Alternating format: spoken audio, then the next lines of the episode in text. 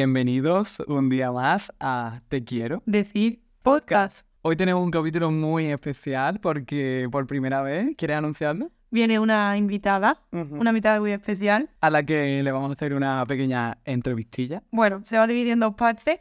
Esta es la primera y tendremos una segunda parte. No vamos a mencionar de qué es la segunda, No, ¿no? es sorpresa. Vale. Pues el nombre de, este, de esta primera parte es el dietista nutricionista con Ikram Charra, más conocida como... la ICRI. Hola, yo soy Gram Charra, como han dicho mis compis de piso. Yo soy dietista y ahora mismo estoy en proceso de ser dietista nutricionista, que quiere decir que estoy haciendo pues el grado propiamente de dietista nutricionista. ¿Quieres explicar un poco de dónde vienes? Pues como han mencionado mis compis en su primer podcast, nosotros somos del mismo grupo de amigos y soy del mismo pueblo de Elena, de Ah. Bueno, de yo soy precisamente de Manilva, Manilva City.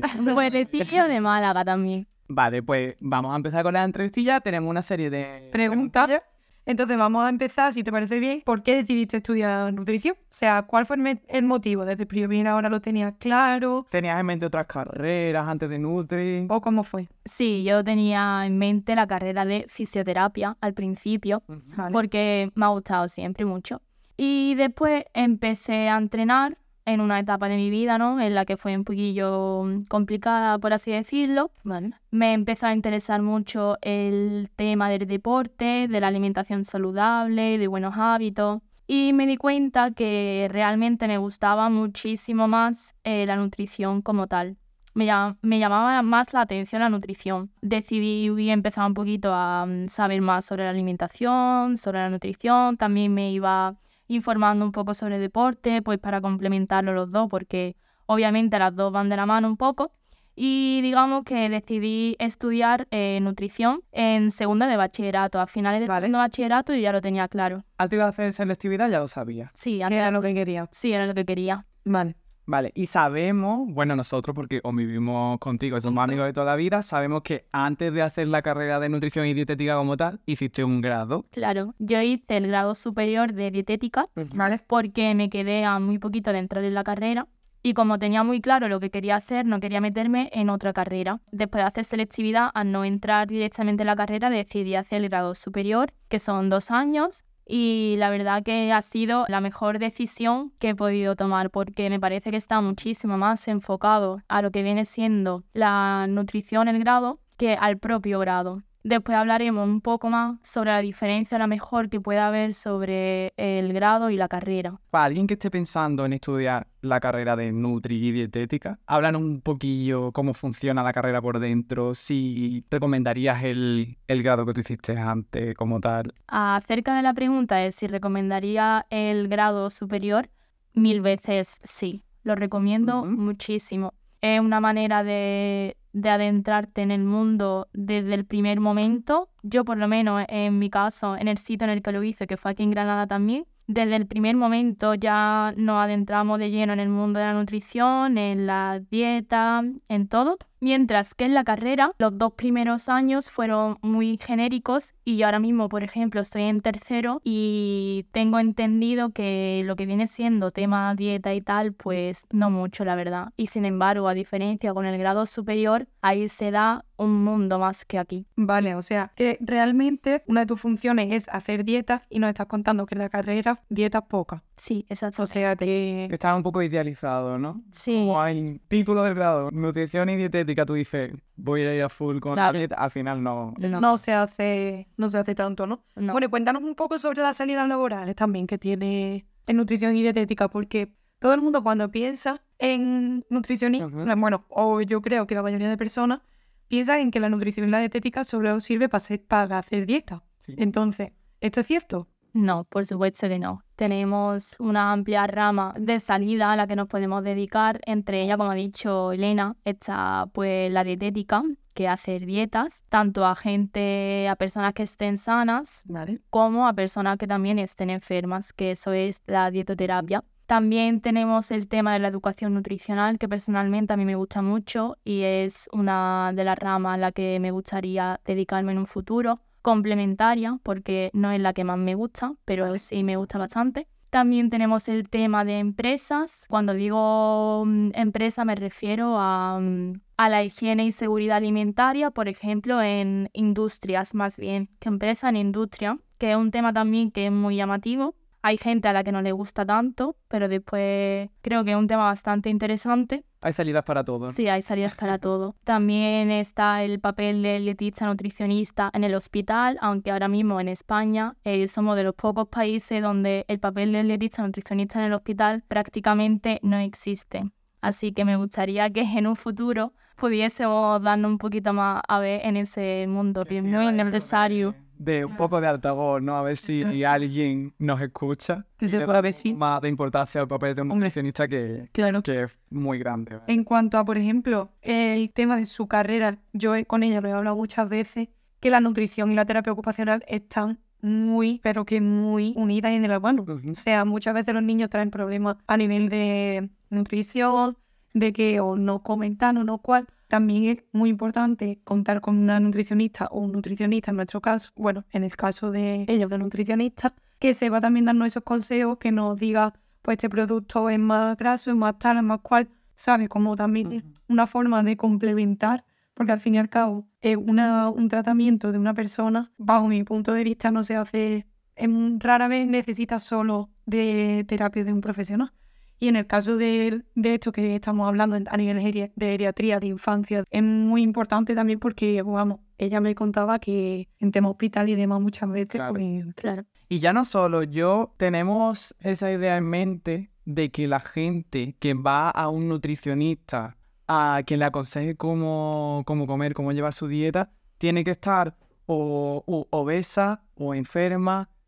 O problemas Claro, intestinales. o problemas intestinales. No tenemos esa idea de una persona sana que simplemente quiera tener una buena salud. eh, también está la típica frase de somos lo que comemos. Eso es. Y cuerpo sano. Tenemos esa idea en la mente de que no, que no, que las personas sanas no tienen por qué. Y esto no es así realmente, ¿no? Me ha gustado mucho la frase que has dicho de somos lo que comemos porque no puedes tener más razón. Y sí, la verdad que considero que llevar una alimentación saludable es algo básico que debería de tener todo el mundo, debería de llevar todo el mundo.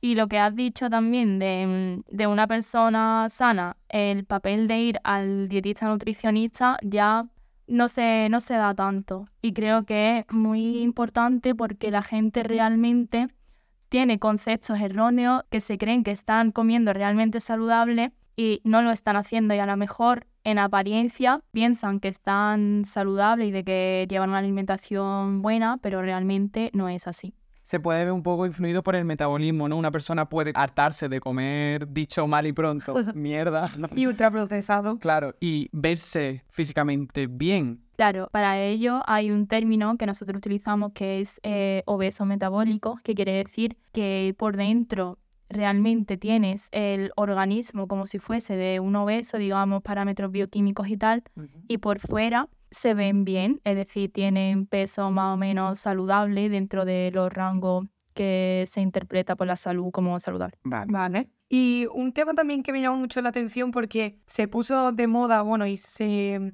se ve en las tiendas, ¿no? Es el Nutri-Score. Yo esto quiero que también un poco digas qué es lo que te parece, si realmente hay que hacerle caso, si es fiable en algunos, en otros no, porque claro, yo he llegado a ver cereales que tienen un Nutri-Score de B o de A incluso, y después le he mirado, porque claro, y claro, nos ha enseñado también un poco a valorar e interpretar alimentos, y nos hemos dado cuenta de que realmente el alimento, la verdad es que no es lo que, lo que dice el Nutri-Score, por si nos puede hablar también un poquito de, de esto, porque es un tema bastante interesante. Y si quieres un poco para los oyentes que no sepan muy bien qué es el Nutri-Score, Claro, un poco una introducción que puedas hacer acerca de todo esto. ¿qué es el Nutri-Score un poco y cómo funciona? Vale, pues el Nutri-Score es como una clasificación que hay en algunos alimentos, digamos, y los clasifica en bueno, malo, más regular y tal. Es de la A a la A la E. Y eso lo puedes encontrar eh, como en los envoltorios de los productos y tal. Sí, están en, de hecho, lo localiza fácilmente. ¿vale? Y muchas veces en algunos cereales tipo, no, bueno, no voy a decir marcas, No vamos a vale. Vamos, vamos a dejar que la gente vaya al supermercado y mire. ¿Vale? Marca blanca. o, o sea, os invitamos a que vayáis al supermercado y le echéis una vistacito a el Nutri-Score. Vamos al supermercado o al cajón de la cocina. También, mismamente. Y a lo mejor por añadirle algunas vitaminas a ese producto, por Ujú. ejemplo, imagínate que vamos a suplementar ese producto en vitamina D, Vale. pues ya utilizamos esa suplementación de vitamina D para clasificarlo en un producto muy bueno en el Nutri-Score.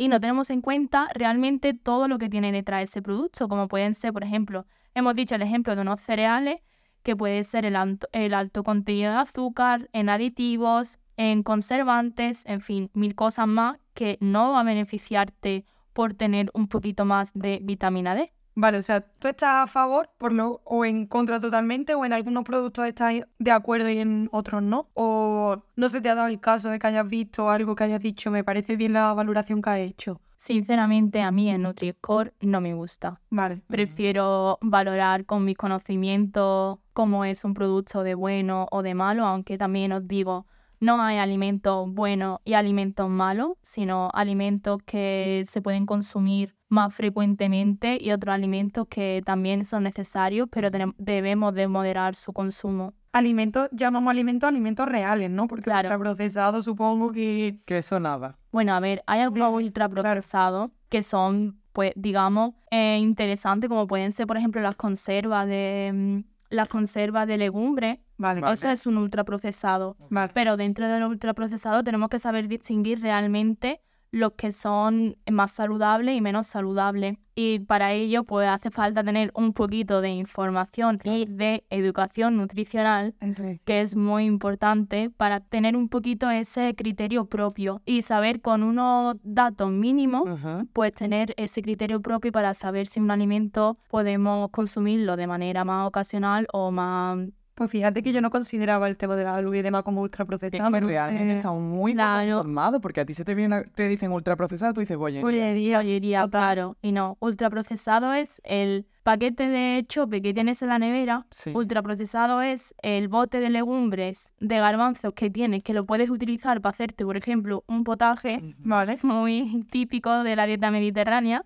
Ultraprocesado es el paquete eh, de galletas y ultraprocesado es, por ejemplo, la conserva de, de las frutas. Por ejemplo, eh, melocotón en almíbar, piña conservada. Pues todas esas cosas son O ultraprocesados. sea que tú no te fías tanto del Nutri-Score como tal, sino de la etiqueta. Claro, la etiqueta y del valor nutricional. que tenga el alimento. Así como pincelada, por hacerte una preguntilla, una persona, por ejemplo, que no esté escuchando y diga, vale, yo no tengo conocimiento, pero yo me gustaría mirar la etiqueta a partir de ahora. ¿Qué datos dirías tú? Pues tienes que mirar tal, o tienes que mirar cuál. Eso, o qué indicativo dice... Claro, esto es un Pues mira, sí. Esto es un dato curioso. Cuando tú coges un alimento y miras la etiqueta de los ingredientes, Sí, El primer ingrediente es el que viene siempre en más cantidad. vale. Imagínate, por ejemplo, compras en el supermercado una, un bote de leche de almendras. Vale. Tú piensas, almendras, guay, lo miras por detrás. 95% de agua. Vale. Es decir, te están vendiendo un bote de agua con un 2% de almendras. Madre mía. Quiero decir con esto que tenemos que mirar muy bien los ingredientes, O sea, el orden en el que aparece el orden en el que aparecen y es realmente el orden en el que aparece es la cantidad, o sea, Sí, de mayor a menor. sí, esa variante de mayor a menor. Y por ejemplo, todos los conservantes y aditivos suelen venir con la letra E Sí, delante, E y un guion Sí. y ya en número. Vale. Pues digamos que cuantos menos E haya, mejor va a ser el producto. Vale. Cuanto más E nos encontremos, significa que tiene más conservante, más Vale. Pero también quiere decir que... ¿Quiere decir eso que mientras menos E tenga, menos te va a durar el producto? Puede tener algo que ver, Vale. pero hay, por ejemplo, métodos de conserva como pueden ser los alimentos que vienen envasados al vacío, Vale. Que eso te pueden durar muchísimo tiempo. Vale. Y no tienen tanto E. No, claro, o sea, los hay con mucho C y los hay con poco C. Lo que te quiero decir, el ejemplo es de que depende del método de conserva también que se utilice. Vale. Durarán más y durarán menos. Vale, perfecto. La verdad que nos ha quedado Sí. bastante qué claro, información valiosa. la verdad, de una nutricionista en proceso. Miraremos la etiqueta a partir de ahora. La verdad que muy bien. Vale, y yo quería preguntar ahora, ¿qué opinas un poco de estas nuevas figuras que están apareciendo y que están como, entre comillas, opacando el papel del nutricionista? Un poco e- este, hablamos del intrusismo. Sí, dilo. Intrusismo laboral. laboral. Pues sí, yo creo que esto, como pasa en muchísimas carreras, hoy en día es muy fácil obtener información de, de muchas fuentes. En internet mismo te metes y obtienes información. Y claro, nosotros como personas tenemos que saber filtrar esa información. Quiero decir con esto, realmente ese filtro de información, la persona que sabe hacerlo es un dietista nutricionista. Vale, Entonces no puede venir una persona que haya dado un curso de tres meses a hablarme de, de nutrición, de llevarte una dieta, porque en tres meses no le habrá dado prácticamente claro. tiempo a saber todo mm, detrás del mundo, del amplio mundo de la nutrición. vale. Sobre el intrusismo, pues los típicos coach que se dedican al deporte y que con su plan de rutina de entrenamiento te dan también la dieta, Vale. muy típico, el farmacéutico de pueblo que vas a la farmacia y te dice, venga, pasa por aquí y te imprime una dieta Vale. súper poco ¿No personalizada. saben en qué se basan ellos para, por ejemplo, un farmacéutico que no tenga mucha idea? ¿De dónde te saca la dieta? ¿Tienen páginas o...? Yo creo que ellos, por ejemplo, vamos a hablar del tema, ya que me has preguntado sobre los farmacéuticos. En la carrera dan una asignatura o dos, creo, si no me equivoco, Vale. acerca de la nutrición. Y en esa, Vale. y en esa asignatura eh, hacen prácticas de hacer dietas. Pues yo creo que sobre las nociones básicas que adquieren ahí, ya pueden hacer una dieta que la mayoría de las veces suele ser para bajar peso. Vale. Vale. En lo que yo he observado. Vale. Yo, por ejemplo, también tengo que decir que en cuanto a mi carrera, tuve que hacer una, una dieta que le dije, ay, creo, no estoy entendiendo. Era una aplicación. Tu papel como terapeuta. en No estaba entendiendo nada. O sea, literalmente le dije, ayúdame tú porque es que yo no tengo ni idea. Porque además era una persona, no sé si recuerdas, que era un- una persona que era mayor y que tenía una serie de mm, problemas que yo decía, tensión, no sé qué, no sé cuánto, y me decía, este alimento no porque me aumenta la tensión, este tal, este cual, y yo como, no tengo ni idea de nada. Claro, Entonces entiendo que si no- la persona que está estudiando claro. nutrición, obviamente lo sabe, pero si tú no estudias nutrición, no, no tienes la capacidad Claro, no es lo mismo estar Claro. cuatro años. dando este alimento es más tal, este más Claro. cual, no sé, en las cantidades, en las proporciones de cada alimento, de todo, de vitaminas, de minerales, de todo, que una persona que te ponga una dieta para bajar peso, que dices tú, vale, pero si también tengo hipertensión, pero Claro. si tengo diabetes, pero si tengo, ¿sabes? Intolerancia, si tengo... Como que ese tipo de dieta está más enfocada a bajar peso y nada más, ¿no? Claro. Vale. Nosotros muchas veces perseguimos un objetivo de vernos bien y no nos damos cuenta que verse bien va más allá, por ejemplo, del peso o de la apariencia. Tenemos que estar bien nutridos. Yo considero personalmente que es mejor estar bien nutridos y tener salud, creo que es la palabra, salud, tener salud, a buscar un objetivo de quiero bajar 5 kilos o 10 kilos porque así pienso que me voy a ver bien. Vale. Me parece perfecto que quieras hacerlo, siempre y cuando no comprometa tu salud, por supuesto. Pero también vamos a buscar que con ese proceso de bajar peso o, por ejemplo, subir peso, vamos a buscar que te nutras bien, Claro. que abarquemos todo lo que tú necesites. Este, o sea, me gusta un montón esta No tantos cuerpos perfectos exteriormente, sino más bien... interiormente. Interiormente. Es Claro. muchas veces vamos al supermercado, compramos, creemos que estamos haciendo la compra súper bien y después cuando tú realmente dices no. Claro, es que mm, yo no sabía esta información. Yo iba al supermercado, decía, oh, los cereales Nutri-Score, oh, qué bien me los pintan. Y luego, Y luego, ¿qué? la cantidad de azúcar que tienen, de todo. De edulcorante, de colorante, de, de las E, Verás, ¿eh? de la, Haremos la G a partir de ahora. la etiqueta de los Gracias, importantes. por la, por la información. Bueno, y un poco para ya cerrar, te queríamos preguntar acerca de dos o tres mitos que tengas tú aquí en mente que quieras desmentirnos, que digas, esto se Sí, dice muy típico y esto no es así. Vale. ¿Qué tal? ¿Os parece si yo os lo digo y vosotros me decís si son verdad o mentira? Onda, vamos a empezar con juego, nos gustará. gusta. Venga, Venga, vale. vale. Vale. Todo el mundo tiene que hacer cinco comidas al día. Todos. Falso. yo A ver, yo pienso que es mentira. Yo pienso que también. Vale, es mentira. bueno, pero es un mito muy típico porque tenemos asociado a levantar, desayunar, media mañana, almuerzo, merienda, cena. Esas son las cinco comidas típicas que hace eh, mucha gente y que Yo. nosotros tenemos. Yo. Claro, por ejemplo, s- estamos ahora mismo tres personas Sí. y cada uno llevamos tres ritmos de alimentación diferentes. Totalmente. Elena hace cinco comidas, yo hago tres, a veces cuatro. Y tú, por ejemplo, ¿cuántas sueles hacer? Pues yo no suelo desayunar, Sí, así que unas 3, 4. Depende de ese meriendo. como yo. Pero claro, nosotros nos repartimos nuestra alimentación en base a las comidas que hacemos para aportar todo lo que necesitamos y hay personas que necesitan distribuirse más esos alimentos. Hay personas que recién levantadas a las 7 de la mañana no pueden desayunar Claro. y a lo mejor ya te plantas a las 10 de la mañana y tienes que desayunar a las 10 de la mañana, desayunas a esa hora más fuerte y te esperas a almorzar. Claro. No, no haces desayuno media mañana y almuerzo. Y es igual de válido, lo haces más fuerte, más contundente y ya está. Lo importante es tener los nutrientes necesarios. Claro, lo importante es que a lo largo de todo el día abarques lo que necesitas. Muy bien. muy bien. Guay. Venga, otro. Los carbohidratos por la noche engordan. Eso es Mira, falsísimo. yo... Porque tuve esta conversación hace poco con Yo lo hace muchísimo. Yo pensaba que los carbohidratos por la noche eran peores que por el día. Es un mito. Porque claro, tenemos que tener en cuenta qué carbohidratos estamos ingiriendo. Hay, bueno, por decir así una breve explicación, hay carbohidratos simples y otros más complejos. Vale. Los simples se absorben muy rápido y suben y dan los picos de glucosa muy rápido. Y los complejos tardan más en absorberse y dan los picos de glucosa más lentamente, Vale. más progresivamente en el tiempo.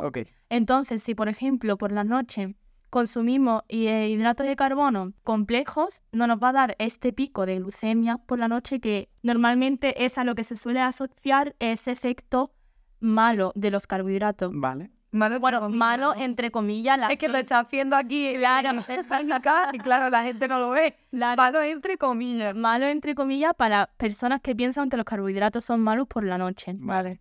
Entonces, es totalmente falsísimo ese mito. Ok. Vale. Vale. O sea, realmente lo que tienes que hacer es como, o sea, si tú te tienes que comer una cantidad al día de, va- vamos a poner unas calorías, ¿no? Como que tú llegues por la noche, digamos, a ese rango de calorías, pero da igual que te lo metas, digamos, por la mañana que por la noche. Claro. Vale. Vale. Y vamos entonces con el último mito que vayas a decir y vamos a dejar algunos más guardados para la segunda parte, ¿no? Sí, Del por Venga, supuesto. ¿qué te parece a mí? Último va a ser, Tomar proteínas después del entrenamiento. O sea, después o antes. Justo, termino de entrenar y voy corriendito a mi casa porque me tengo que tomar las proteínas. Yo ¿Y eso si eso es verdadero o falso? Sí, Falso. ¿verdad o falso? Yo ese es un dilema que tengo porque no sé, vamos, nunca he sabido cuándo es mejor tomarte las proteínas. Si antes, durante o después. Hay gente que lo hace antes y gente que lo hace durante y gente Pues que lo hace me ha encantado tu pregunta porque no hay una hora. No hay un momento para hacer tal y un momento para hacer cual. O sea, tú a tu cuerpo le tienes que dar lo que tú necesitas. Alegría, Macarena. Alegría, Macarena. Y ya tu cuerpo es sabio y sabe lo que tiene que hacer. Pero tampoco tipo esperarte dos días a que me la... No, Aquí lo que me vengo a referir es eh, la típica persona que termina de entrenar ¿vale? y va corriendo a su casa o se lleva al gimnasio o al, a lo que, al deporte que haga sus proteínas. Porque Vale. justo termino de entrenar, justo me tengo que tomar las proteínas porque si no, no me van a crecer los músculos, no voy a, no voy a ser... Bueno, en fin, Lo que sea. lo que sea. Pues que eso es un mito muy falso. O sea que te lo puedes tomar, por ejemplo, yo voy a entrenar a las 7 de la mañana, pues me la puedo tomar a las 5 de la tarde. Claro, o sea, a la Que hora no de porque me la comer, a la hora de... A las 10 o a las 7 o a las 3 me va a crecer más o menos músculo. ¿no? Exactamente. Vale. Pues muy guay, la verdad. Información muy útil. La verdad, esperemos que os haya Sí. gustado esta primera parte. Tenemos una segunda. Y no sé si querrás decir algo más. Pues sí, que la nutrición es, bueno, la nutrición y dietética es un tema muy bonito que realmente deberíamos de enfocarlo más a tener una vida saludable y las personas que me conocen, más que obsesionarnos con comer todos los alimentos saludables, creo que deberíamos de disfrutar un poquito de la comida. Sí, Lo que- es cierto. Muy bien. Lo que quiere decir que hay días que vamos a tomar unos alimentos y hay días que vamos a tomar otros. Y no tenemos que sentirnos ni muchísimo menos realizados si un día no comemos más saludable o menos saludable.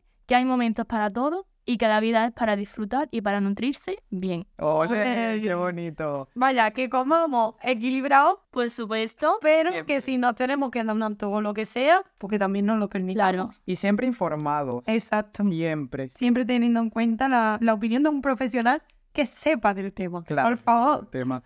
Pues muchas gracias, Ikrin, por venirte hoy al podcast. Gracias a vosotros, gracias. me ha encantado. Y nunca lo decimos, pero si habéis llegado hasta aquí, darnos un poquito de apoyo, seguirnos. Darle me gustilla y valorarnos positivamente. Eso, que nos ayuda un montón y Bueno, nosotros también nos despedimos aquí. Pues nada, esperemos que, como ya hemos dicho, os haya encantado. Tendremos segunda parte sí. con más y mejor. Nos vemos en el siguiente capítulo. Nos vemos en el siguiente. Chao. Chao.